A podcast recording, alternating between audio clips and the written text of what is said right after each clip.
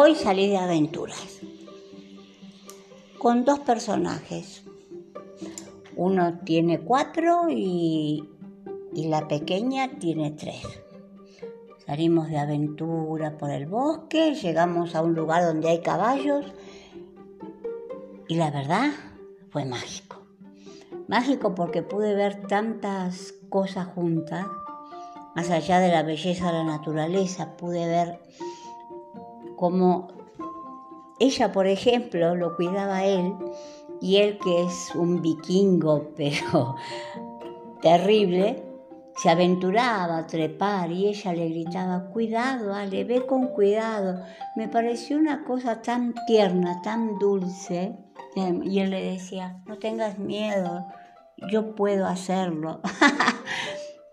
es maravilloso que todos nos cuidáramos así, si todos nos dejáramos cuidar así. Las cosas serían mucho más fáciles, ¿no?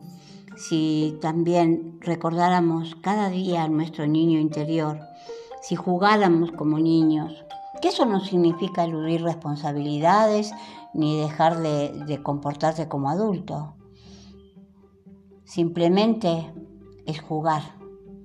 En el juego se recupera la alegría, se recupera la inocencia, diría yo, que está bueno.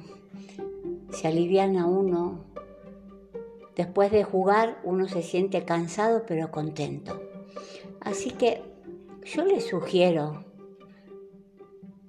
que en algún momento se atrevan a jugar como niños.